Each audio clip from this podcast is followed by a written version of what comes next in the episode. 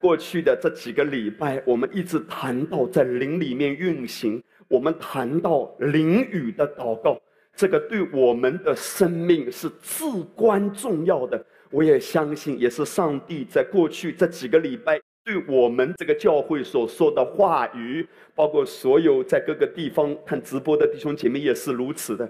我想，神是要让我们学习更多的明白到，在灵里面运行，对我们的生命要带来极大的祝福。圣灵渴望帮助我们，弟兄姐妹，永远不是你找神，是神先找到你的。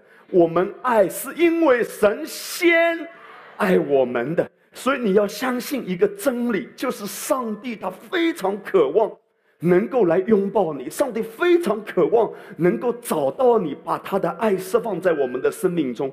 使徒行传第十章里面讲到，当彼得在哥尼流的家里面讲到，我们知道哥尼流是外邦的信徒，而当上帝带领彼得来到他的家，上帝借着彼得把福音传给哥尼流的时候。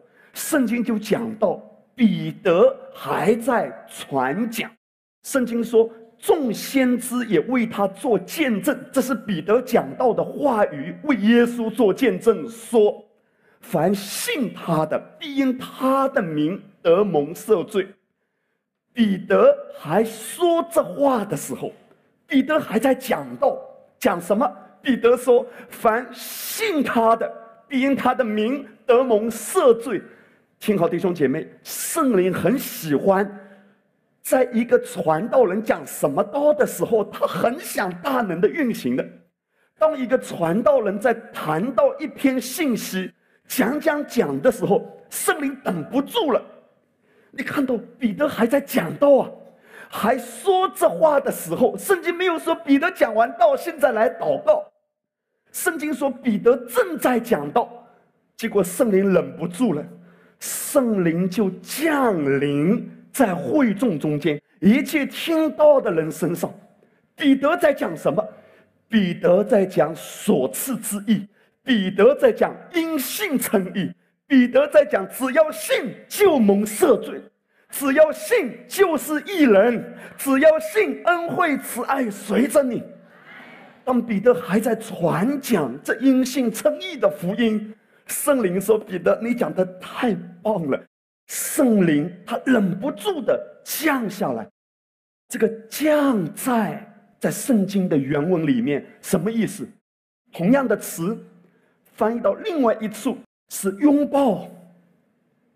圣灵说：“我要拥抱我的儿女。”然后他们就说方言，称颂神为大。原来说方言是一种敬拜。说方言是诉说神是荣耀的神，怪不得说方言会造就自己，因为说方言是称颂神，是你跟神之间建立非常亲密的连接。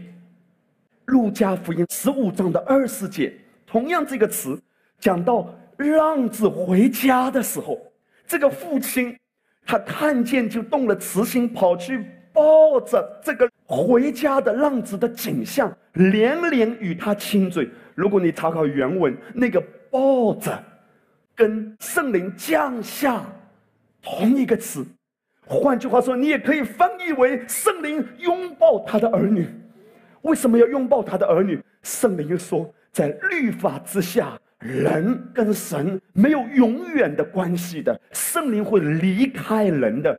在外邦人中，只要耶稣慈下的工作还没有成就，他们没有资格进到神的国里。他们不能够因信称义，所以他们只能看，但不能够进入和享受。可是现在，当彼得在传讲十字架之功的完成，圣灵就大能的运行，他们就开始说方言。你知道，在这里面你看到了什么？看到了神那迫不及待的心。他每一天都想要来拥抱你，他想要指引你、带领你、兼顾你、更新你、充满你、供应你、保护你、祝福你、看护你啊！在你的一生中拥有坚不可摧的确据，就是我知道他与我同在，我的人生一定是荣上加荣的。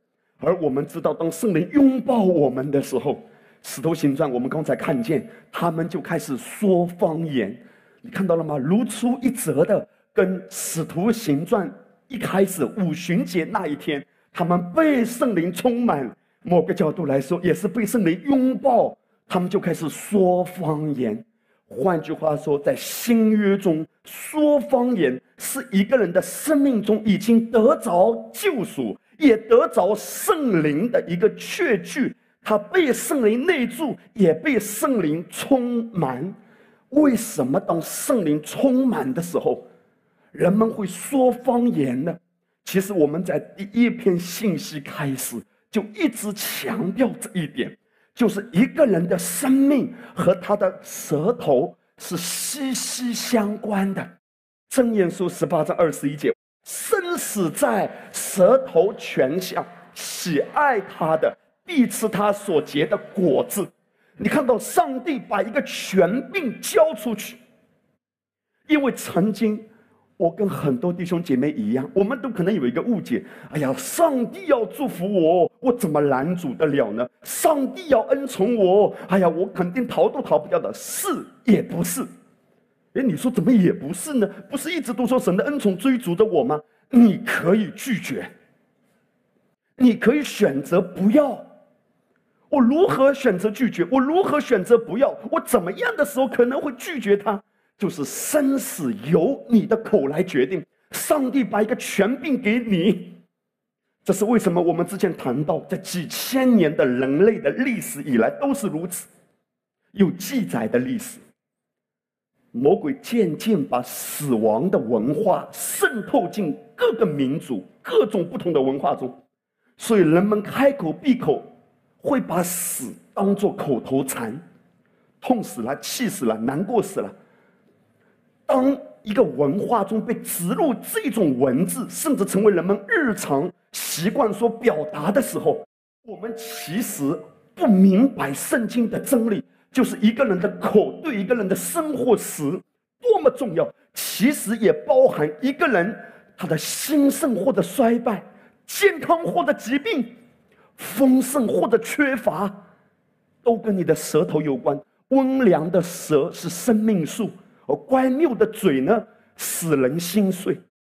为什么圣灵充满，还要掌管你的舌头？因为他要掌管你的生命，他要祝福你的生命。他怎么祝福啊？他必须要符合神创造的律，就是先祝福你的话语。因为他知道，只要把舵掌管好了，船就能掌管好；只要把舌头掌管好了，你的一生都会龙上加龙的。这是为什么？我们看见在圣经里面有一个非常有意思的相似的点。首先，我们了解以色列百姓，他们有七个节期，就是逾越节、无教节、初熟节、五旬节、吹角节、赎罪日和祝棚节。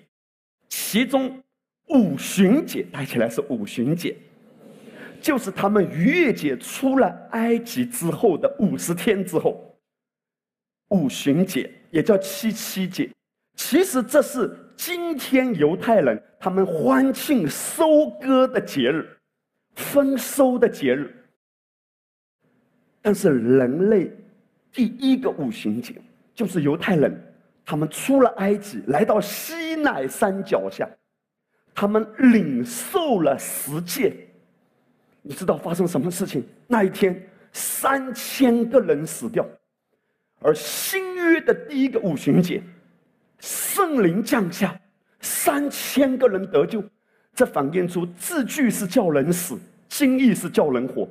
今天我们不是脚踏两只船，一只脚在西乃山，一只脚在西安山。换句话说，今天我们不是一下子恩典，一下子律法，我们不是一下子要讲我要怎样爱主才能。被主祝福，然后说：“主啊，你是永远爱我。”今天的教会不可以是巴比伦。巴比伦的意思就是混淆，就是混杂。因为当教会巴比伦的时候，一下子在审判中，一下子在恩典之中，所以信徒一定活得很矛盾。今天当我们谈到被提的时候，你要相信，不是因为你多虔诚才被提，而是凡信靠他罪得赦免的都会被提。保罗写信给哥林多的教会。说我们不是都要睡觉，但是我们都会改变。保罗说，我们也许不是所有的人都会离世，我们可能活着的时候，我们就会被提。都会改变。保罗没有分三六九等，说什么样的基督徒才会被提，什么样的基督徒不会被提。只要你是重生得救的，哪怕你是很软弱的基督徒，哪怕你是很多苦读、很多论断、很多对人的攻击的、很多自己的伤害，没有得自由的，你的生命中有一大堆问题，就是你是这样的基督徒。保罗说：“神看你的灵是圣洁、完美、无瑕疵的。”只是在你的生命中需要医治而已。可是当耶稣要接我们来的时候，我们都会回家的。保罗在谈到一个真理，在恩典之下，人不需要借着人的义讨主的喜悦，才有资格得恩宠。而人类历史上的第一个五行节，当律法被颁布下来的时候，是要开始求诸于人的善行、人的义、人的表现。人没有一个站立得住的，而在律法之下，人们怎么蒙福呢？约书亚记一章八节，圣经说：“这律法书不可离开你的口，总要昼夜思想，好使你谨守遵行这书上所写的一切话。如此，你的道路就可以亨通，凡事顺利。”圣经在这里说，在旧约之下，人怎么样能够亨通？我们看这个“亨通”原文的意思啊，它是指一个人的境界昌盛、兴旺、成功、发达。所以你看到神的心意，确实是想要让人成功的。世界上有两种成功，一种成功呢，是看似成功的成功。一种成功是真正的成功，前者是昙花一现、提心吊胆、转转反侧的成功，是要靠自己的力量来维持的成功；后者呢是长长久久、心安理得、有根有基的成功。你觉得神的心意到底是要让我们进入哪一种成功？前者是要靠自己的努力，所以才会提心吊胆，因为万一我不努力，我就落人。一拍了，万一我没有留意，就被人追上了。在律法之下，人怎么样才能够成功呢？你要昼夜思想，这律法书不可离开你的口。在律法之下，人怎么样才能够成功？神说，你要昼夜诵读旧约的律法，这律法不可离开你的口。你要昼夜思想，那个思想原文是哈嘎，就是喃喃自语。现代中文译本他这样翻译，他说：“你要常常诵念，日夜研读这律法书，使你能够遵守书上所写的一切话，这样你就会成功，事事顺利。在律法之下，神说你要用你的嘴巴，日日夜夜念律法。”所以在律法之下，只要你没有做到，只要你的口没有日夜诵读律法书，你很难亨通。不过在这里面，我们可以看见一点，你看到了吗？在上帝的心里面，一个人的口非常重要。如果你真的做得到，你出夜蒙福，入夜蒙福。只是在过去旧约中，以色列百姓没有一个是真正成功的。都是被显出失败的，他们中间的最卓越的，像大卫，都被显出人的失败。因为人的力量不能够迈入真正成功的人生。今天你在职场上，在生命中的任何一个层面，你自己凭着自己的力量，绝对不会有真正安稳的成功。你的成功必须来自于神加给你，而你很轻松。所以新的时代已经来了。弟兄姐妹，现在来看新约中的成功是如何成功。使徒行传二章第四节，他们就被圣灵充满，按照圣灵所赐的口才，说起别国的话来，就是说起方言来。说什么？说方言。在旧约中，他们口发出的日夜诵读的喃喃自语的，就是背诵律法书，跟什么有关？跟口有关。在新约中，他们被圣灵充满，上帝要让他们跟随圣灵，依靠圣灵，亲近圣灵，来活出真正成功的人生。今天你不是遵行律法而蒙福，你是跟随圣灵而蒙福。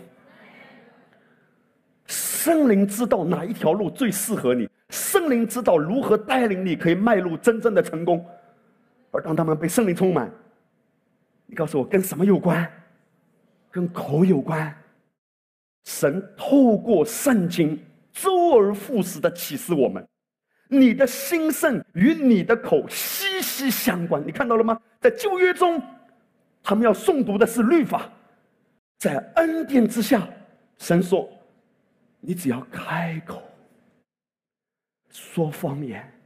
当你在说灵语的过程中，你的灵会越来越敏锐，察觉到神是怎么带领你。神带领你知道往东往西，前后停还是继续走。”所以我们谈到圣灵今天要帮助我们。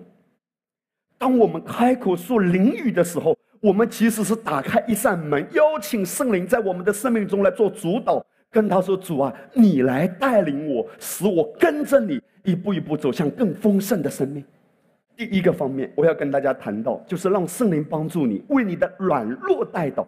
当你开口说灵语的时候，你是让圣灵参与到你的生命的成长中。让圣灵帮助你的软弱，在软弱中帮助你带动。这个软弱是指着我们身体的疾病，或者是情绪上的自卑。首先，我们要明白的一件事情是，圣灵的能力不只是与教会的复兴或大能的服饰相关，它与我们每天日常的生活是紧密相连的。当我们今天谈到圣灵的能力的时候，你一定要了解圣灵的能力。啊，教会要大复兴！哇，这个牧师讲到多么有恩高！不要把圣灵的能力只是局限在这一个部分而已。你要相信，今天圣灵的能力跟你的生活、日常的生活非常紧密的关联。我们看以弗所书就知道，当保罗在以弗所书第五章里面谈到，你们要被圣灵充满，大家一起来说：圣灵充满。然后下面是用诗章、颂词、灵歌彼此对说、口唱心和的赞美主。保罗在这里面谈到说要圣灵充满。然后你知道紧接着他谈到了什么吗？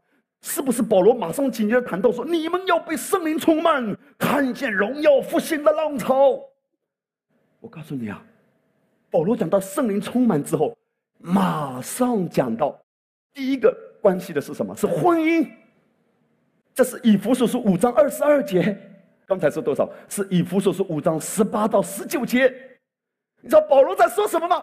比起传福音，婚姻生活可能更艰难。扫地雷，现在家里面扫，家里面很多地雷啊，天天爆炸。保罗说：“你们要被圣灵充满了，因为婚姻生活太艰难了。”我好安静啊。你看到了吗？圣灵充满这么重要。紧接着，保罗就谈到圣灵充满跟婚姻中的关系。你知道，两个人在聊天，一个没有结婚，一个结婚。没结婚的人说：“哎呀，我真羡慕你啊！我现在好孤单啊！我结了婚就不孤单了。”另外一个人说：“结了婚就真的不孤单了吗？” 保罗在说。当你要面对很具体的家庭生活的时候，如果你不是被圣灵充满，你的表情天天都是酸梅汤泡过的。五章二十二节，你们做妻子的当顺服自己的丈夫，如同顺服主。你不是被圣灵充满，跟你讲顺服简直要命。你们做丈夫的要爱你们的妻子，正如基督爱教会，为教会舍己。不是被圣灵充满，跟你讲爱开玩笑。保罗谈到了什么？圣灵充满之后，先讲夫妻关系，紧接着是讲到两代人的关系。你们做儿女的要在主里听从父母，这是理所应当的。下面说，你们做父亲的不要惹儿女的气，只要照着主的教训警戒养育他们。紧接着保罗又谈到圣灵充满跟什么有关？跟职场的人际关系息息相关。你们做仆人的要惧怕战兢，用诚实的心听从你们肉身的主人，好像听从基督一般。你们做主人的带仆人也是一理，不要威吓他们，因为知道他们和你们同有一位主在天上，他并不偏待人。弟兄姐妹啊，这些怎么样能够活得出来？答案就是圣灵充满。你知道为什么要用灵语祷告？因为今天也许你面对家庭生活、婚姻生活、职场中的人际关系，已经让你半死不活。有时候最折磨人的就是亲密关系，最折磨人的不是你赔了一万块钱，而是你跟家人的关系处不好。所以保罗说啊。我们需要被圣灵充满，而我们刚才谈到，说灵语跟圣灵充满是息息相关的。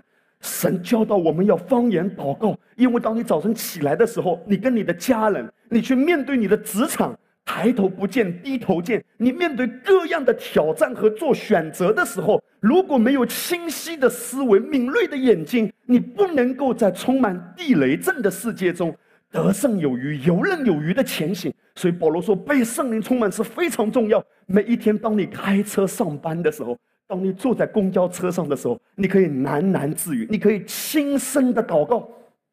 我们刚才谈到，听到是一种重要的被主的话、主的爱充满的一种途径。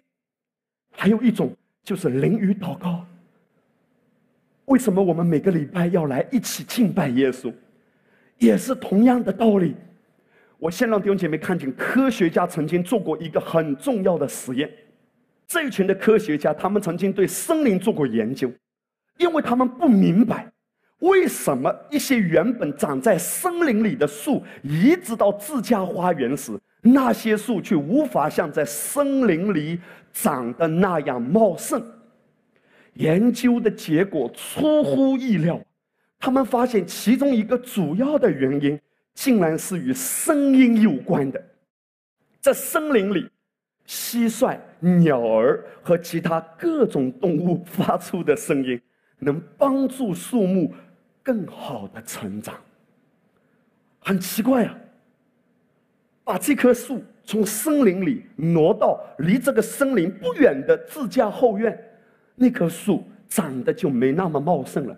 他们研究的结果，竟然是因为。这棵树的爱好是听音乐，因此科学家呢录了一些声音，然后在自家的花园里面播放，结果这些树木开始变得茂盛。它对森林里的声音有所反应，所以科学家也研究叶子上的气孔。当播放音乐的时候，气孔就会打开，吸收所有的养分，因此树木长得非常健壮。他们从来没有想到，这些树木，他们对音乐，他们对声音会如此的敏感。我告诉你，上帝创造的万物，很多事物可以反映属灵的法则。什么属灵的法则呢？就是声音，正常的声音，正确的声音，因为声音代表的是什么？一种环境。正确的环境，对这些植物的生长是至关重要的。所以我想要问一个问题：在你的生命中，是否有些部分它一直没有进展？在哪些事上你感到迷茫，而且停滞不前的？魔鬼总是引诱人不断的抱怨，并吃下心灵的垃圾，但圣灵却渴望带领你不断的聆听神的话语。并且被圣灵充满在灵里运行，因为这是滋润你生命最好的环境和养分。所有的树木跟这些的环境息息相关。今天你像一棵树栽在溪水旁，是什么环境？溪水其实一方面代表神的话，另一个方面也是代表圣灵。兄弟们，我要说的是什么？你渴望看见你的生命在突破吗？你知道这棵树它一直长不大，它不能够茂盛，在你的家庭中，在你的人际关系上，在你的财务，在你的事业，你生命中的每一个领域，记得哈，你要追求的不是第一种成功，就是看起来成功的成功，但这是摇摇摆摆的成功，是要拼血拼汗的成功。第二种成功。是耶和华所赐的福，使我富足，却并不加上忧虑的。其实跟你本身的环境非常有重要的关联。你知道为什么我们每个礼拜天要来教会？希伯来书第十章二十五节，你们不可停止聚会呀！你们不可停止聚会呀！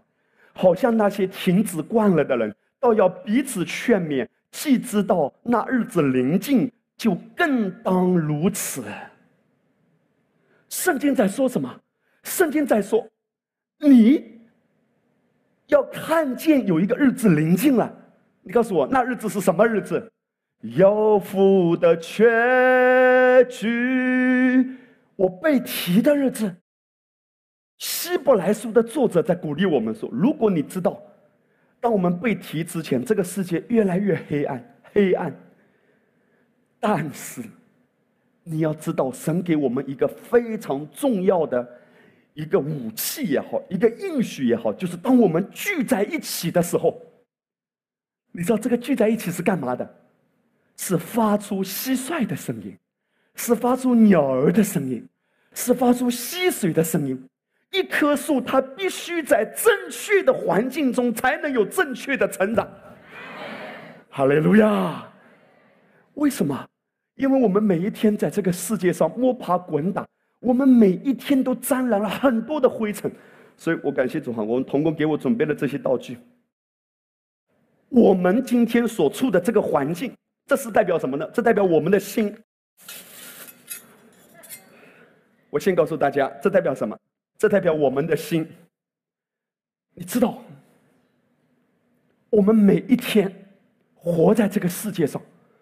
我们与这个世界接触，我们每一天都会接触很多的泥巴。这是泥巴，童工帮我预备的，不知道从哪里挖来的。这代表我们的心，我们的心有时候弄脏了。早晨起来看一些八卦，后来出门以前也没什么事就跟家人吵了一架。走在电梯里的时候，电梯里的人不小心踩了你一脚，抱怨连连。后来你坐在车里听广播的时候，广播里面有一些垃圾的一些信息、一些资讯，又开始让你恐惧。你要保护你的眼睛和耳朵，不要什么垃圾都吸收，因为你听到的一些讯息是魔鬼利用来吸干你的平安和喜乐的。所以我们在不知不觉之中，我们到中午的时候，里面已经积累了很多的垃圾。你知道，渐渐渐渐，我们开始跟。同事的相处，我们开始跟弟兄姐妹的关系你来我往。我们在微信里面，我们在视频上，我们看到很多没有营养的东西。一天到晚上下来的时候，我们已经倒进了很多的垃圾。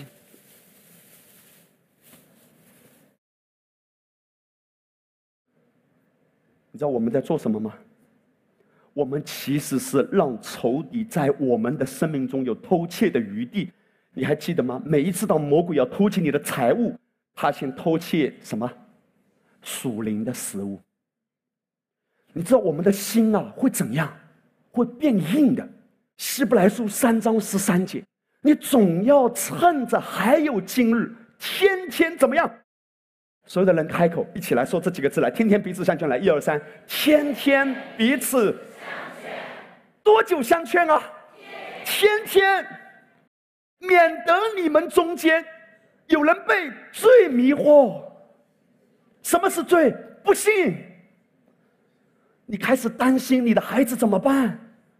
你开始想，按照我这个工资的收入，我想在这个城市有一套房，也不是很长，三百年而已。你开始在想我的儿子呢？万一我儿子的孩子呢？你开始想到你下面的十八代，因为你看到一些信息，然后你又看自己的能力。我只有一根驴腮骨，我只有五个饼，我只有两条鱼，我只有五块光滑的石头，我什么都没有。你知道吗？魔鬼的计谋就是要让你活在最终。什么叫最终？不幸中，让你一直看自己的不能。因为这些的垃圾，魔鬼塞进来的目的就是让你的心变硬了。有人被罪迷惑，心里怎么样？刚硬了，刚硬到什么地步？哎呀，你什么恩典福音，恩典福音，哎，也就那样。是哦，林牧师每个礼拜在台上，啊，耶稣爱我了，有福的确据了，有盼望了，也就那样，能咋的呀？你的心已经变硬了，你对玛拿开始淡薄无味的感觉。耶稣每天都是新的，每一个早晨，玛拿都是新的，是可以让你充满喜乐，让你的脸上有光的。关键看你吃什么，关键看你吸收的是什么声音。耶稣进到会堂，那一个弯腰十八年的妇女，她弯着腰看见的是什么？沙土，这里面有一个属灵的预表，就是她每天吸收的是沙土。你知道为什么今天我们要讲到跟方言有什么关系啊？方言是怎样？你知道吗？方言是这样的，这个就好像生命的活泉。今天在我们的里面有圣灵的内住，对不对？有圣灵的内住。可是我们的上面呢，魂的里面、心思意念的里面呢？有很多沙土的积累，以至于这个活泉啊，一下子倒不出来，因为上面有沙土把它盖住了。有听懂吗？有很多的新闻，很多的八卦，很多朋友之间聊天的信息，那些都是彼此抱怨、彼此忧虑的，传递负面的，让生命的活泉不能永流。所以今天当。礼拜天来教会的时候，当我们在唱“生命的河，喜乐的河”，流不出来，“生命的河，喜乐的河，缓缓流进我的心窝。”你就在想说，台上的人唱的这么甜美，我要唱哪一首歌？可是你觉得你面目狰狞，为什么？因为沙土。希伯来书三章十三节，总要趁着。还有今日，天天彼此相劝。神是在说，你每一天都需要玛拿。听懂的人说阿门。你每一天都需要玛拿，免得你的心变硬了。我告诉你，当你的心变硬的时候，已经很危险了。危险到什么程度？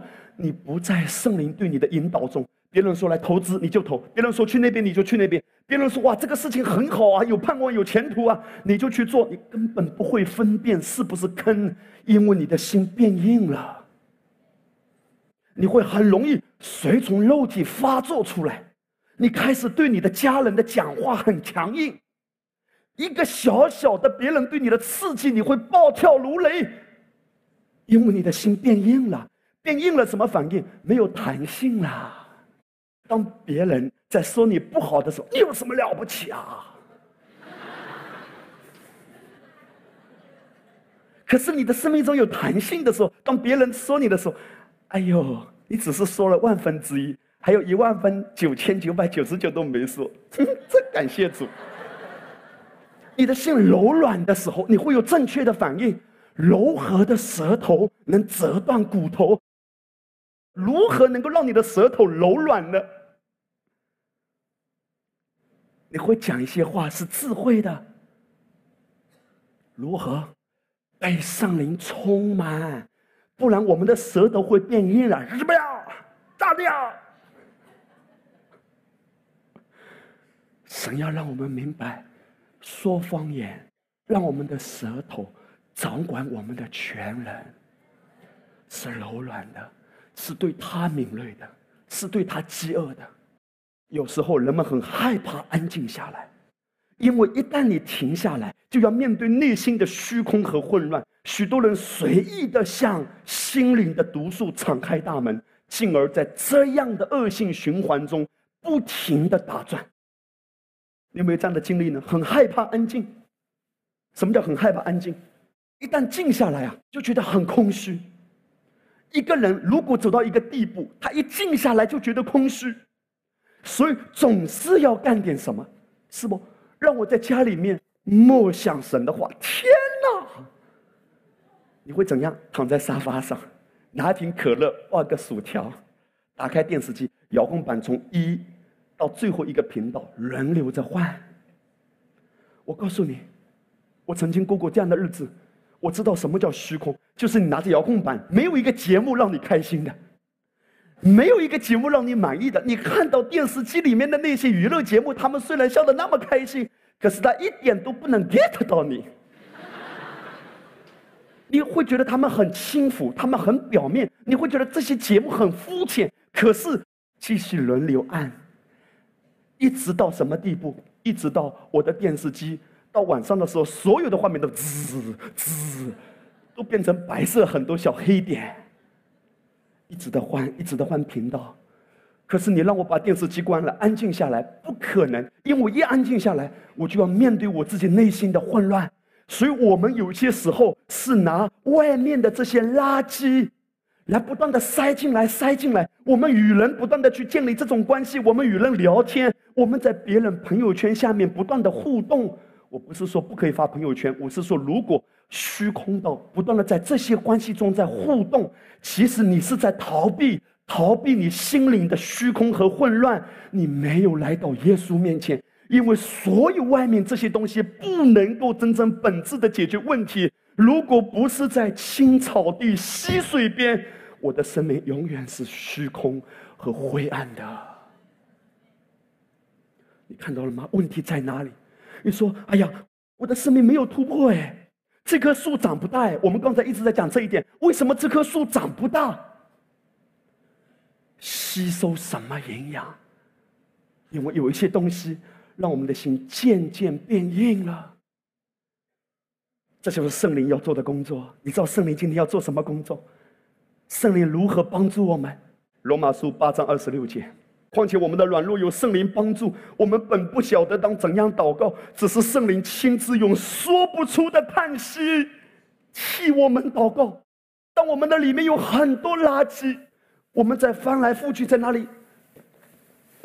奴做奴大呀，自作自大呀。圣灵知道，他知道我们的软弱。所以他怎么做？他用说不出的叹息，那个说不出叹息啊，原文的意思不是说没有任何语言，它原文的含义是说用我们无法理解的语言来帮助我们祷告。而那个帮助，我们之前谈过，帮助的原文是什么？不是我们都不用做，让他来做好了，是他跟我们一起协作。他说：“让我们张开口。”举起手，喇叭看到兰多来，什么意思啊？如果今天我的里面有很多的灰尘，很多的压抑，我祷告就是进不进去，我听到就是不能够吸收，或者听过就忘，听了就结束。那个道啊，不能够感动我，那个道啊，不能够渗透我，因为上面这些尘土、这些灰尘的盖住。听好，好，最关键的来了。你里面的圣灵知道你真正缺乏的是什么，他也知道应该如何解决你的问题。而当你与他同工，大家起来说：“我跟圣灵同工，在灵里运行，他会帮助你，他会带领你进入突破。怎样做？今天你来到主面前的时候，神知道我们的生命中，今天你被哪一件事情盖得灰头土脸。灰心沮丧、忧忧愁愁，没有盼望。所以今天，当我们方言祷告的时候，需要看到拉扬巴达拉扬飞，神是在做什么？这些垃圾，多垃圾，多垃圾。神在做什么？帮助我们把这些需卡达拉扬多达拉扬飞，安达兰多达来，我把看达兰多是由哪来？我把汉达罗拜。欧巴看达兰多来。你有没有发现，当你方言祷告的时候，当你灵里歌唱的时候，开始轻松了。欧巴兰多兰多来，欧巴看达兰多的。圣灵说：“欧巴看达兰多来。”然后怎样？生命的活水涌出来，哎嘛！圣灵的活水开始在你的生命中大能的运行，哇！你感觉到滋润的感觉。我把汉达兰多来，无人能与你相比。我的主耶稣龙杯，圣灵的活水在你的里面，让我们荡起双桨。圣灵的风啊，吹起波浪。弟兄姐妹，让圣灵在你的生命中继续运行。方言祷告是在洁净你的魂，也在洁净你的体，因为在这些的里面，你知道掺杂的是什么？在这些的里面掺杂的是心脏病的前兆、癌症的前兆、忧郁症的前兆。你不知不觉把这些负面的东西吸进来的时候，你都不知道为什么这些症状开始发作，皮肤上有很多小红点啦，头昏脑胀啦，腰酸背痛、腿抽筋啦，各种身体的不舒服，都在魂的垃圾里面渐渐潜伏进来的。每一天，当你在灵里面运行的时候，你是在说这些的垃圾在我的生命中没有一点点余地。哈利路亚，没有余地，因为完全让圣灵运行。你知道吗？圣灵知道你呀，比你更知道你呀，阿门吗？神更知道你。神知道，如果你这样下去啊，我不是吓你啊，你可能熬不过五十岁啊。不是，今年我四十九啊。有一些的时候，你身体的状况你都不知道，然后你突然检查，你吓了一跳。幸好，神甚至都可以提前感动你，让你提前去做检查，在那个状况变得更严重、有毁灭性以前，神可以亲自医治，也可以借着医生来医治。但是那个背后都是神对你的恩典。你有一种坦然无惧的信心，弟兄姐妹，今天听完这篇信息，不是叫你恐惧。而是叫你坦然的相信，神知道你的身体上有哪一些不好的东西，神知道你的家人正面对什么样的危机。当你在灵里祷告的时候，可能是神借着你的祷告在帮助他，你只是跟随圣灵。所以，为什么我们有时候说方言祷告是救命的？有一些时候，因为你都不知道你面对什么。而与此同时，我要跟大家讲，方言祷告，也是让我们生命中有一些隐症、有些软弱、有些不为人知的缺点、坏习惯，也能被根除。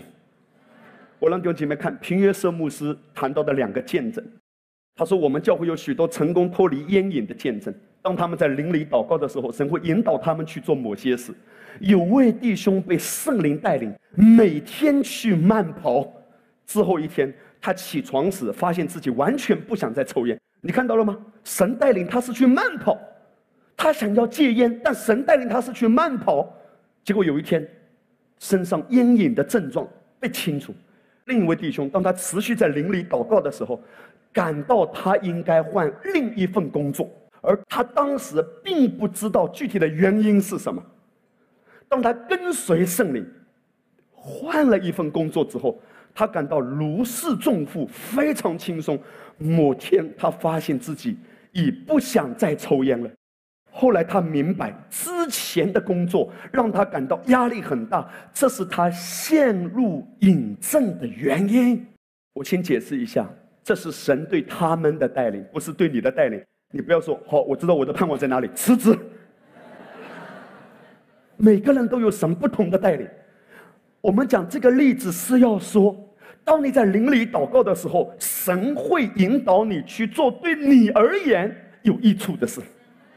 每个人都不一样嘛？你看，有人被圣灵带领去跑步，有人被圣灵带领先辞去这份工作，因为是这份工作的压力让他太艰难、太辛苦，所以他要借着抽烟来缓解。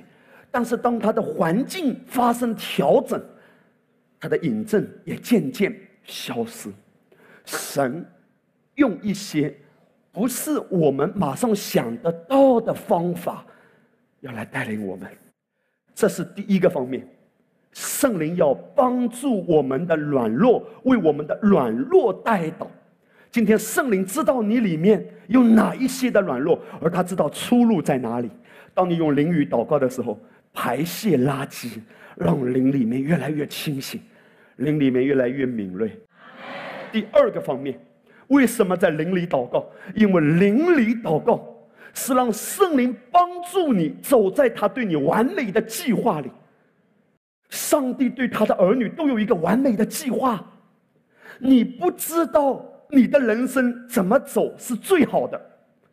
爸爸妈妈可以为孩子筹算，但是不要过度的未雨绸缪，因为你可能替代神在他生命中完美的带领。首先，我们来看罗马书第八章二十七节：“监察人心的，晓得圣灵的意思，因为圣灵照着谁的旨意祈求啊？神的旨意。哈利路亚！神对你的人生有完美的旨意，他对每个孩子都有完美的计划。有些人滥用自由而误入歧途，以至于他们偏离了神的计划。”甚至让自己的生命被缩短。也许你二十五岁或四十岁本来应该达到某个高度，但因为你走在自己的想法、目标或野心里，没有认真看待与神的关系，因此只完成一部分神的计划。圣灵他非常清楚你在哪部分偏离了，所以他很渴望。把你拉回来，并且加速推进你迈进神的计划。你越经常用方言祷告，圣灵就越可以把他带回正轨。Amen。神对每个儿女都有计划。我举一个圣经的人物，就是保罗。上帝拣选保罗，不是因为保罗后来长大了，上帝觉得这个苗子不错。上帝早就认识保罗，上帝早就看中保罗，但是保罗在他人生成长的过程之中，有一度被魔鬼引诱、迷惑和压制，以至于他成为一个逼迫基督徒的迫害者。换句话说，保罗的人生走偏了。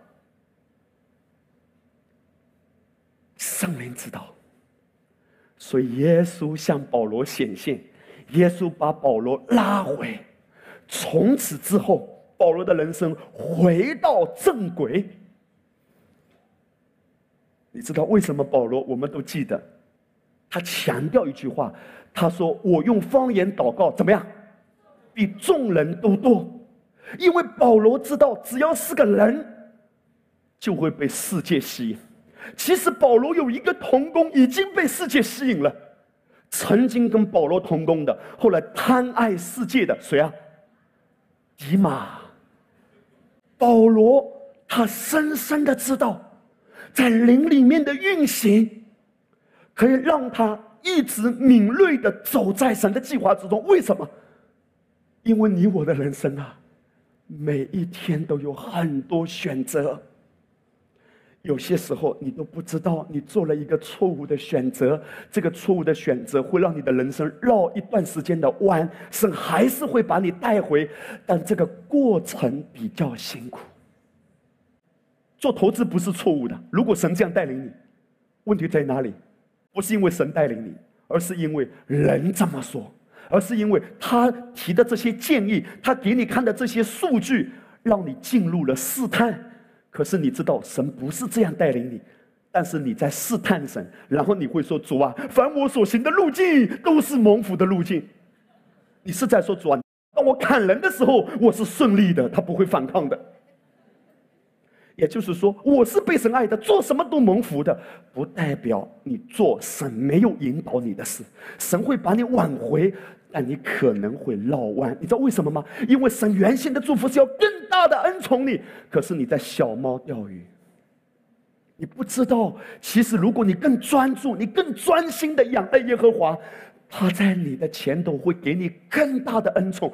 可是也许你给自己呀，太多的门路，你太聪明了，你这个也想抓，那个也想抓，你八爪鱼啊，这个也抓，那个也抓，这个也抓，那个也抓，这个抓抓抓抓抓，很辛苦的，很清晰的要问自己：神在我的生命中，今天到底对我的带领是什么？耶和华所赐的福使人富足，并不加上忧虑。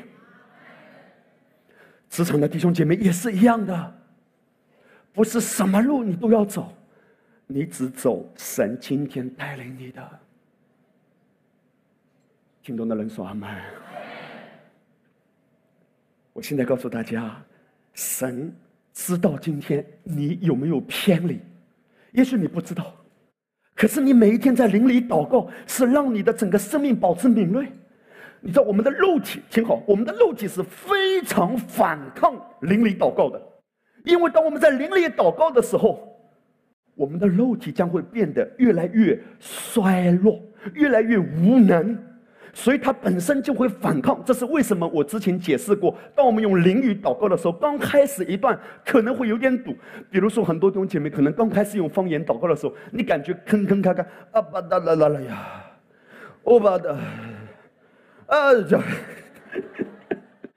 你 有时候很惊讶，别人怎么可以方言祷告两个小时？阿巴看到那样多，欧巴看到了，所以你说我也来啊！啊，上气不接下气，为什么呢吗？因为你习惯开拖拉机，不习惯开直升飞机。淋雨祷告就像直升飞机，唰哒哒哒哒哒，要啪就上去的。我们习惯开拖拉机是什么？凭着自己的小脑袋瓜，我很聪明，我很有逻辑。我很不错，嗯，我世界的经验很棒，所以你在做什么呢？你在筹算，你在计划。所以，当你习惯在肉体中运作，不是习惯在灵里运作。其实，当你习惯在肉体中运作，是在开拖拉机。你觉得这样子更安全？等一下我会谈到，其实这样子更慢，而且更不安全，因为灵里是看得更远，看得更清晰，因为站在高处。现在我要跟你谈，圣灵对每个人的带领是不同的，不要用你的经验去衡量别人，也不要用你的经验当做绝对的真理。我举一个圣经的例子。在圣经里面，耶稣医治了瞎眼，有几种不同的方式，其中有这样两种。第一种，约翰福音第九章，耶稣去看到一个人生来是瞎眼的，耶稣怎么做？耶稣说了这话，就吐唾沫在地上，用唾沫和泥抹在瞎子眼睛上，然后对他说：“你去往希罗亚池那里。”希罗亚斯就是奉差遣。我们解释过，耶稣在这里面行这个神迹，属灵的预表是说，泥土代表属世界的物质的这些营养，是不能够给人带来本质的翻转。可是奉差遣，就希罗亚池那里，那是指预表耶稣的。当在地上无路可走，走向奉差遣来的那一位，就是耶稣基督，他的眼睛就看见了。这是属灵的预表。而在这个故事的本身中呢，我们看见耶稣做了一个动作，就是拿泥抹在他的脸上。这是医治过程中的其中一个环节，这是一种医治。马可福音第十章，耶稣来到耶利哥讨饭的瞎子，他就说：“大卫的子孙，大卫的子孙在那里呼喊。”后来耶稣把他叫到前头来，耶稣说：“我要为你做什么？”他说：“拉波尼就是夫子，我要能看见。”耶稣说什么？有没有拿起泥土来啊？没有。耶稣说：“你去吧，你的信救了你。”一句话。约翰福音第九章，耶稣使用了泥土；马可福音第十章，耶稣一句话。问题在这里，教会中常常充满了抹泥派和非抹泥派之争，许多冲突的产生，是因为人们试图把神放在自己的箱子里，把自己的经历当做绝对真理。但神超越一切人的理性和经验，因为神是不断做新事的神。你知道教会中所谓有些时候的纷争不和是什么？就是抹泥派和非抹泥派。我要跟你想象这样的一个场景：有一天，这两个原本的瞎子见面了，在微信上加好友了。他们就见面聊天，一起要见证，然后他们就聊，说你是怎么得医治的？抹尼派说得医治还用得说吗？一定要抹尼。非抹尼派就说得医治不需要抹尼。抹尼派就说，我们祖宗三代都是抹尼的，我爷爷抹尼，我爸爸抹尼，我也抹尼。非抹尼派说。我爷爷不抹泥，我爸爸不抹泥，我不抹泥，我儿子孙子都不抹泥。你知道这个是代表什么？其实是神用不同的带领，神用不同的方式做成奇妙的工作在不同的人身上。可是今天我们可能用我们的经历把它当做一种标准来要求别人。我顺道一提，曾经我们有过这种教导。就是当一个人圣灵充满要释放的时候啊，要吐的。我参加一个特会，进去以前每个人先发一个垃圾袋。更极端的是什么？在有一些的教导中，如果你没吐，你还没释放。我告诉你，这些都是曾经所谓一些属灵的经历，你知道吗？屏幕是讲一段话了，哇，真是很大的开启我。他在说什么？他说：“今天有些人被圣灵充满的时候，也许你的身体会有反应。”他说：“他不是否认圣灵的反应，但是他讲到一个关键的点。他说，很多人身体的反应可能是一种肉体的一种反应，或者是一种魔鬼本身压制在他身体上的一种反应。结果，人们可能会造成一种观念：被圣灵充满一定要有身体的反应。”他说：“圣灵充满可以是非常安静的。”不要以为圣灵充满一定要在地上滚，一定要口吐白沫才叫得释放。圣灵的工作可以给人释放，但不要把它当做一种绝对的标准。圣灵充满也可以是很安静的。听懂的人说阿门。不要用你的经验去衡量别人。当然，如果你看到别人有反应，也不要轻易下结论。但我要给你的一个点是什么？神对每一个人都有不同的带领的方式。现在我要让你看，神在你生命中的不同的季节也有不同的带领，因为神是做心事的。我们举一个圣经的例子，就是上帝对以利亚的带领。我们知道，上帝在荒凉的时代兴起以利亚这个得胜者。以利亚被上帝带领去哪里呢？去基利西旁。大家起来说基利西旁。这是上帝对他的一个带领，在基利西旁，上帝对他说：“去。”在那里喝溪水，而且每一天我借着乌鸦来喂养你。上帝可以使用乌鸦，了解吗？为什么要看我？看经文来。乌鸦早晚给他叼饼和肉来，他也喝那溪里的水。上帝使用乌鸦。好，问题来了。以利亚出书立著，他是不是开始写？一个标准版本，所有想要得供应的去找乌鸦。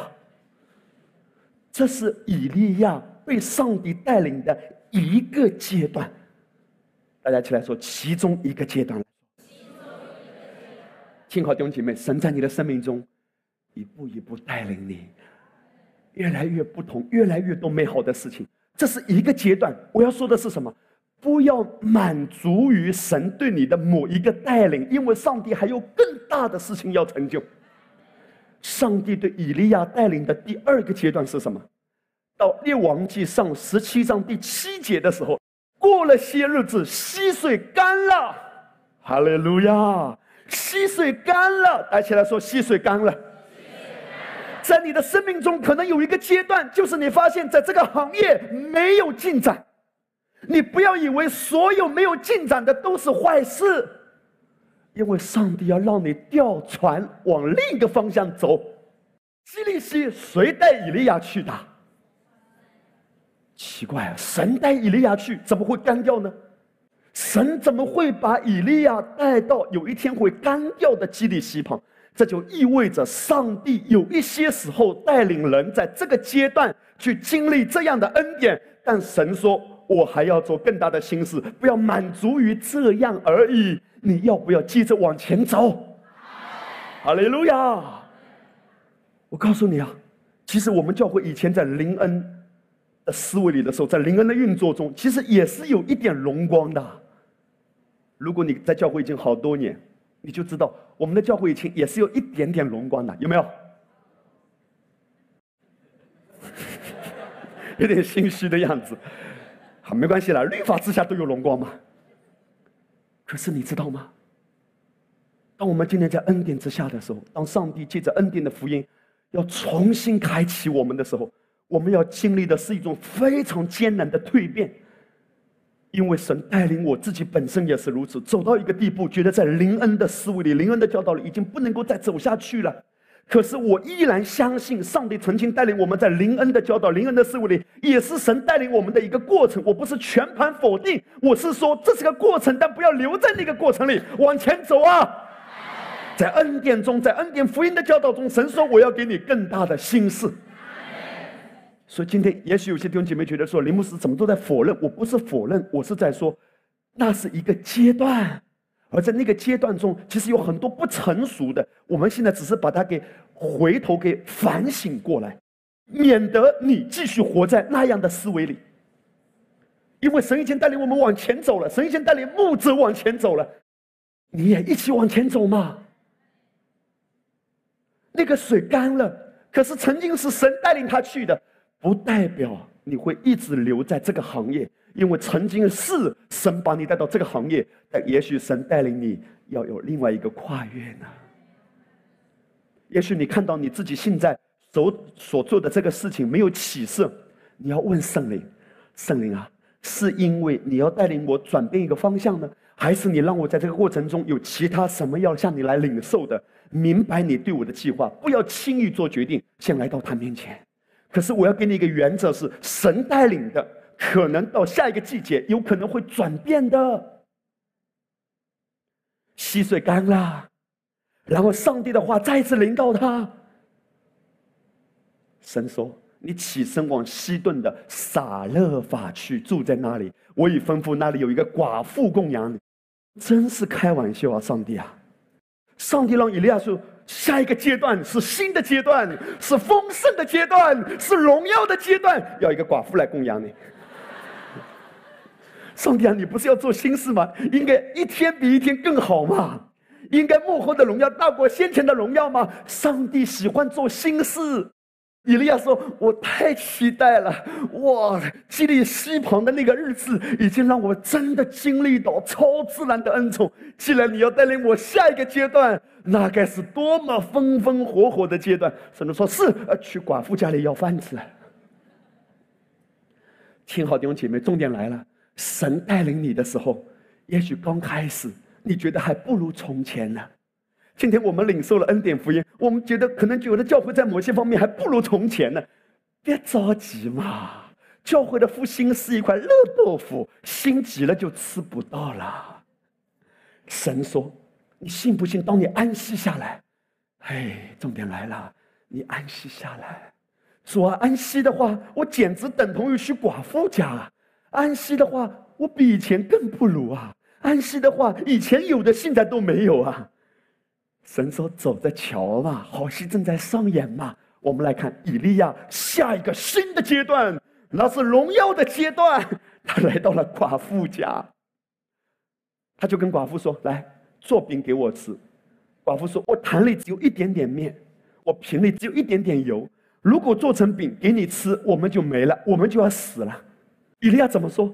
以利亚说：‘不要惧怕，可以照你所说的去做吧。’我告诉你，以利亚凭什么可以发出这样掷地有声的宣告？说不要惧怕，只管去做，因为以利亚知道是神带领他的。哇！如果是神带领你的，不要惧怕。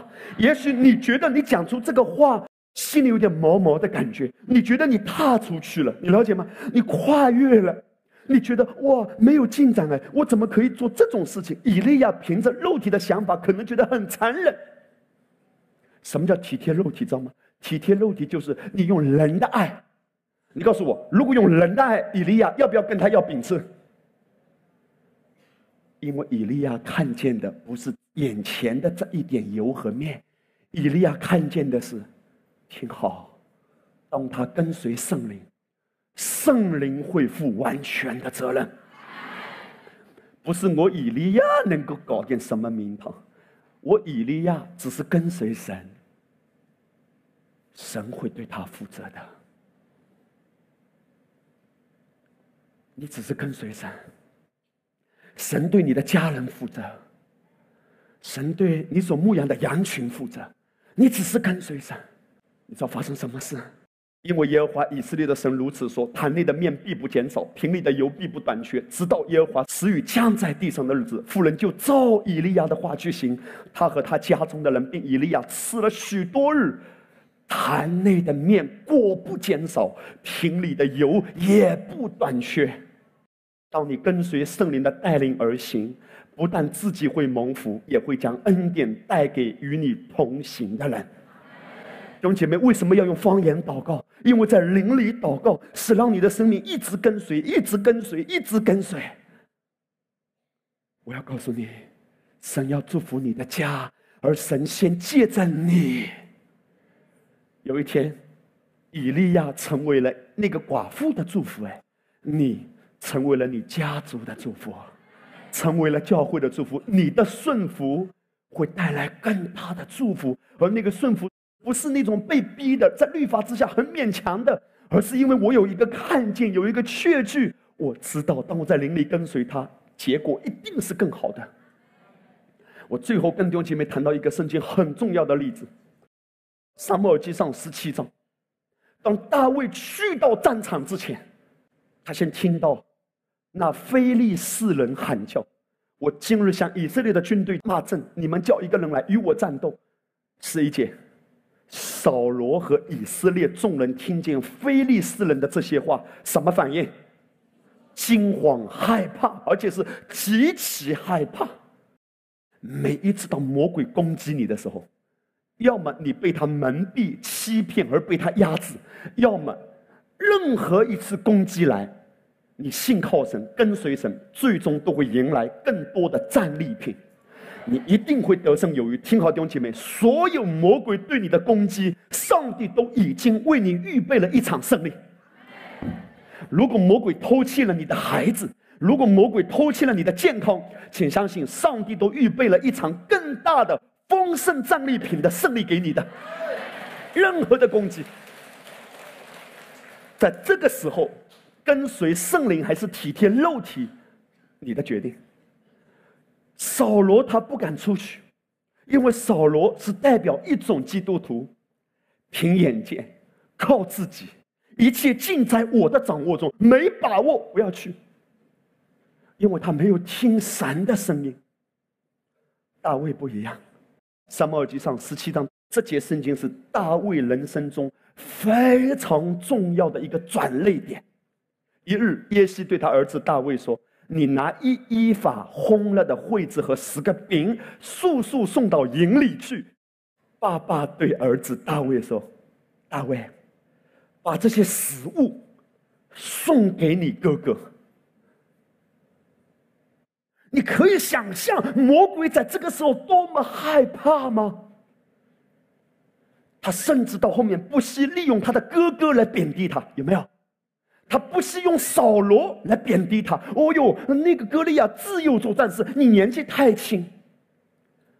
你知道吗？当上帝借着一个人要成就美好的作为的时候，魔鬼知道可以用最亲近的家人来拦住你。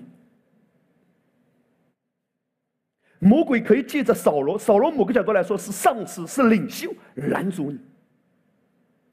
当耶西对大卫说：“去战场只是送个饼。”嘿，带我去战场是干嘛的？是打仗的吗？没有啊，只是去送饼的，跟打仗八竿子打不着啊。你觉得没关的，你跟随圣灵，圣灵会让你觉得没关的，变成跟你的生命迎接更大的兴盛息息相关的。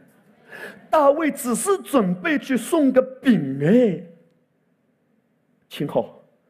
大卫送饼给哥哥，上帝把他送到国王的位置。哇！大卫根本没有想过，有一天他不但可以击杀歌利亚，他还可以成为以色列最伟大的一个国王。有时候神会透过人给你一个机会，而那个机会看起来可能是一件麻烦的事。哎呀，凭什么叫我送饼啊？你可以叫美团送嘛。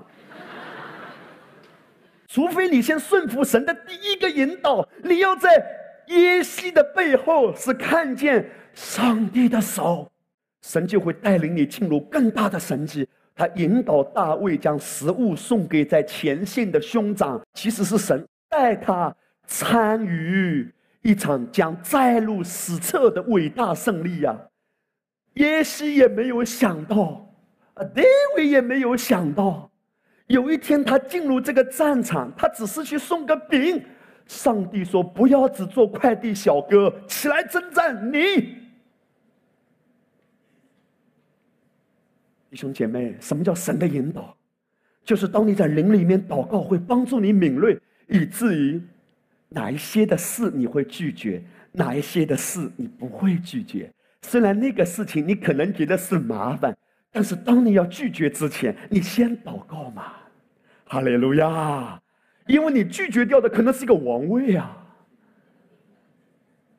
你可以想象一下，如果那天大卫对爹说：“我不去，凭什么是我？”我现在让你看，大卫到了战场，以色列看见那人。歌利亚在那里叫嚣，极其害怕。再次说，极其害怕，这是一种反应，因为他们没有寻求神嘛。大卫对扫罗说：“你看这个讲话的气魄，人都不必因那腓利斯人胆怯。你的仆人要去与那腓利斯人征战。”扫罗本能的反应，扫罗对大卫说：“你不能去与那非利斯人战斗，因为你年纪太轻，他自幼做战士。”因为你不够格，因为你不行，因为你这是人眼中的不够格，却是经历神的大能和恩宠的关键因素。因为不是依靠势力，不是依靠才能，乃是依靠耶和华的灵方能成事。哈利路亚，是依靠神的灵。今天，神可能呼召你参与某一个服饰，我不能，我只是送饼的。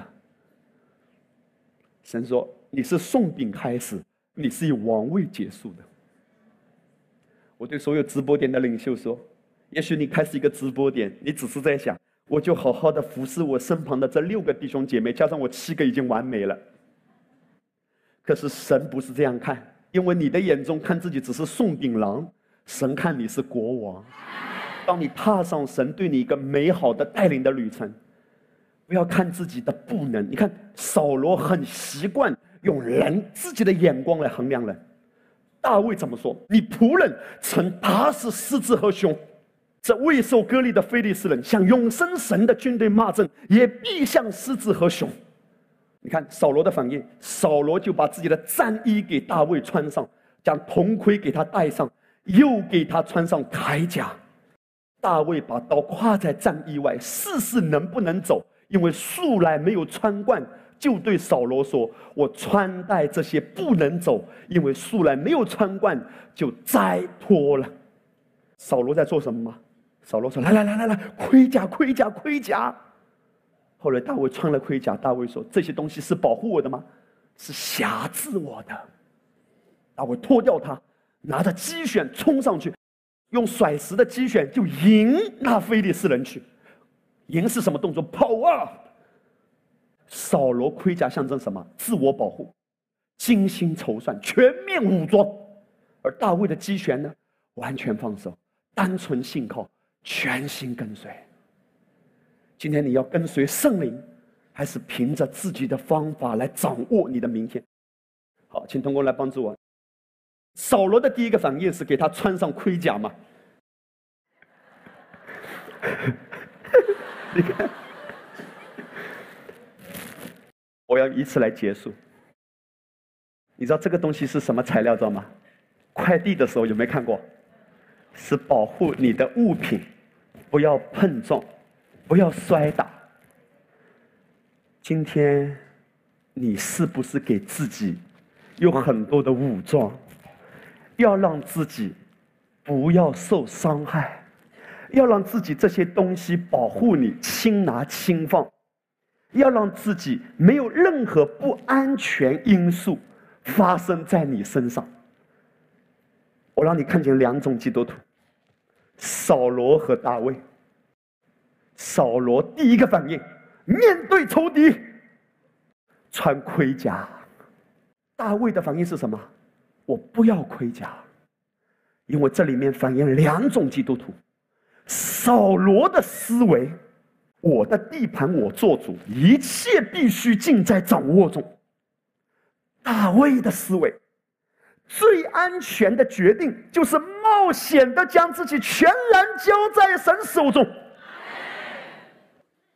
你知道这些东西代表什么？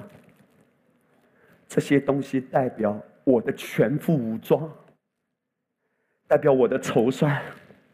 代表我只做我有把握的事。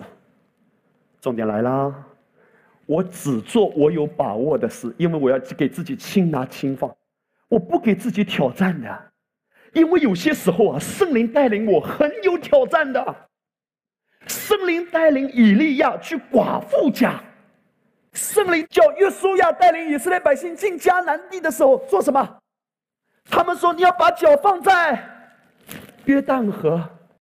上帝对约书亚说：“叫祭司把脚塞进去。”你知道神要做什么吗？神有一些时候要挑战你啊，要做一些你觉得不够安全的事。这是神常常的带领。神不一定都打安全牌的，神会挑战你、冒犯你到一个地步，说：“把这些东西摘掉。”因为我要在你的生命中做新事。我们教会今年十年嘛，十周年嘛，十周年，我们开始怎么开始？有人已经听过很多遍了。我们怎么开始？那个时候我们只是大学生团契，我们都是学生。我们上街发传单。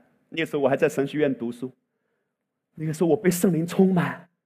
有一天在林里祷告，小巴看到那样的非常清晰的感动。神说：“开始一个大学生团契。”可是怎么开始呢？上街发传单，我们叫了几个同学，几个人上街，来到大学城的校园区，在那个马路上，几万的学生他们要过街，从学校出来去到另外一条街吃饭，有几万人的那个中午。我们就在路口发传单，一两个小时传单发完之后，满地都是传单，果然发完了。我们捡起福音单张，他们吃了饭，他们又要回学校，我们捡回传单，一直等到下午，接着发。很多弟兄姐妹都听过，我们教会第一次聚会那个时候只来了一个人。后来那个人来了，我们好兴奋啊！哇，我真的好兴奋啊！竟然真的有人来，哪有这么傻的人？来了。后来他来了一次，第二个礼拜就不来了。我不知道是因为他在想，这到底是教会还是贼船。但感谢主，第二个礼拜来了别人。我跟师母结婚的时候，我印象非常深。我的家人问我。他说：“你要去杭州有聚会的地方吗？没有。有谁来做你的会友吗？没有。你有生活的来源吗？没有。你有住的地方吗？没有。你有什么？什么都没有。因为那个燃烧的意象在我的里面一直在抓住我。当我祷告，我就开始流泪；当我祷告，就开始流泪。很冒险，你了解？我常常说，当我结完婚。”跟师母明爱师母重新回到杭州，因为我们是在杭州读完神学院的嘛。当年结婚，后来当年开始的嘛，十年以前，二零零八年嘛。我常常说，我结了婚，就带着一个破烂的箱子和漂亮的妻子回到了杭州。有一次我说错了，我说我带着一个漂亮的箱子和破烂的妻子回到杭州。那天晚上我不敢回家，我想起启示录最后一句话说：“主耶稣啊，我愿你来。”后来没想到家里的妻子还是蛮有恩惠、慈爱和怜悯，因为他的怒气不过转眼之间，恩典乃是一生之久。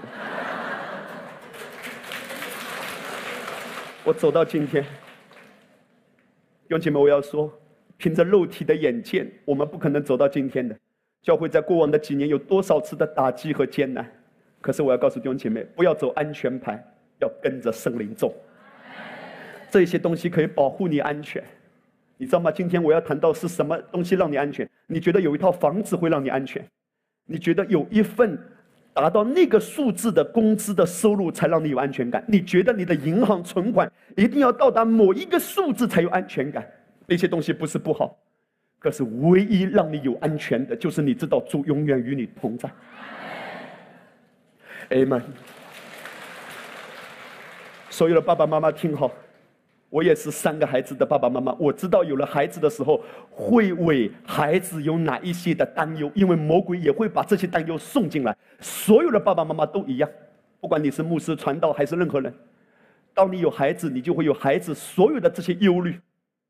我曾经也被魔鬼蒙蔽，曾经也被魔鬼欺骗的时候，直到现在，有时候魔鬼还是会把一些忧虑的谎言塞进来。可是任何时候，当我被攻击而开始忧虑的时候，开始为未来担忧什么事的时候，我就知道我中计了。当我在灵里重新开始祷告，我知道我只要做一个决定，我只要跟随圣灵，一人的路上黎明的光会越走越明亮的，一定的。扫罗的盔甲，代表的是我很安全，我为自己赢得这些保护措施，你看到了吗？可是如果你有孩子，你给孩子最好的财富，不是物质。你给孩子最好的财富是让他遇见耶稣，是主耶稣。如果今天你觉得你没有机会了，绝对不是没有机会，因为你可以在灵里祷告。哈利路亚，在灵里祷告，什么都会翻转。弟兄姐妹，过一个被圣灵引导的人生，过一个只跟随圣灵而活的人生。也许你觉得，当你跟随圣灵，你会觉得你好像在舍弃什么。当你这样想的时候，你在律法之下了。因为如果你真的跟随圣灵，你从来不是舍弃什么，你是要迎接更多。你只不过暂时腾出手，把以前你抓住的放下一些吧。现在腾出手了，迎接上帝更大的恩宠。也许有些弟兄姐妹觉得，我今天来服侍主，我是花时间。本来我这个时间可以去赚钱的，我现在花时间浪费时间，我来教会服侍了。你玩笑是不是开大了？因为当你把时间放在主面前的时候。天哪！如果你把时间放在主面前，神从来不会亏待了。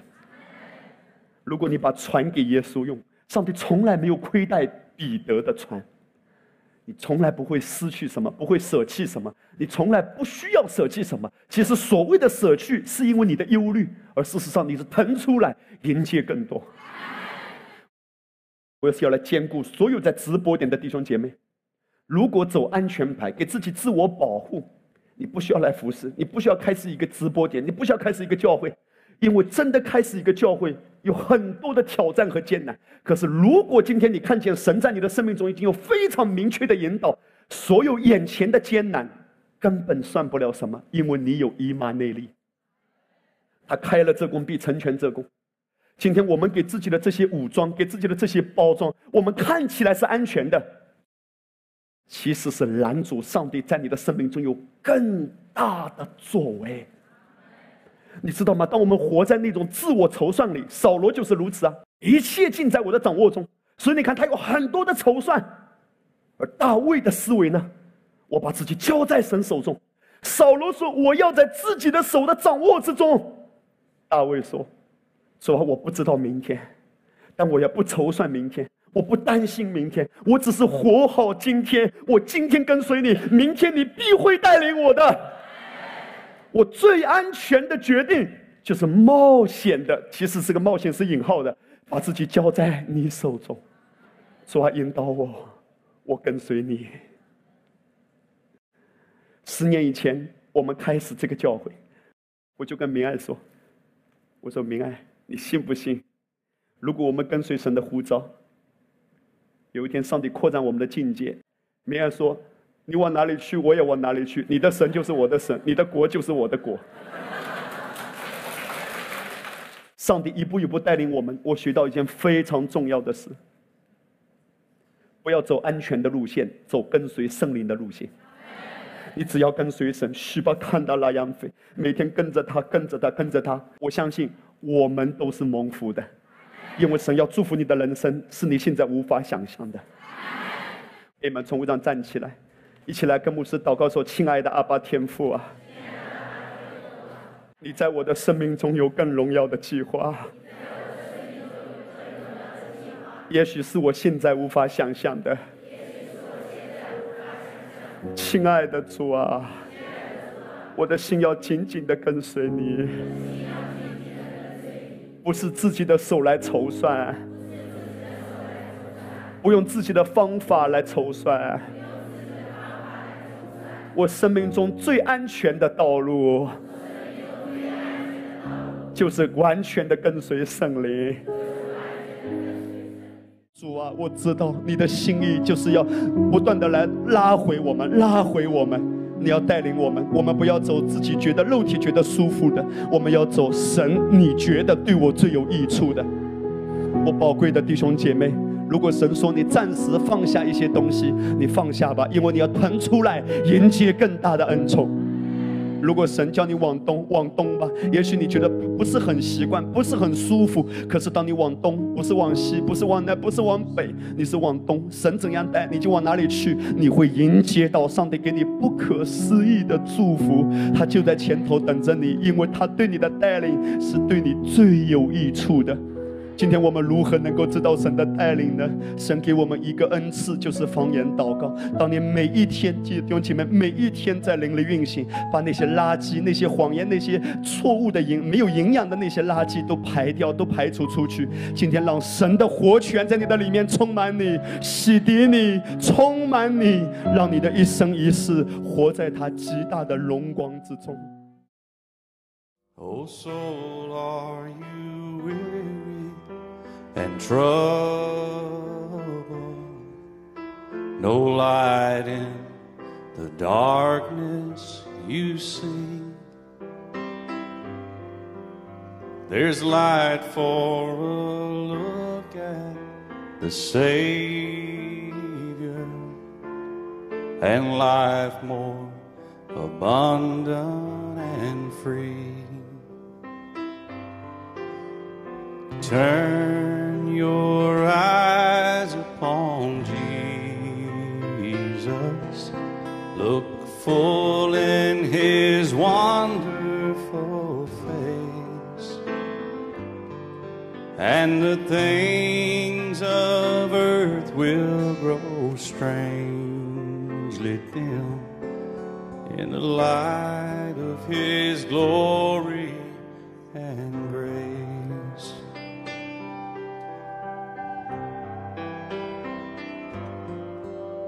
through death into life everlasting.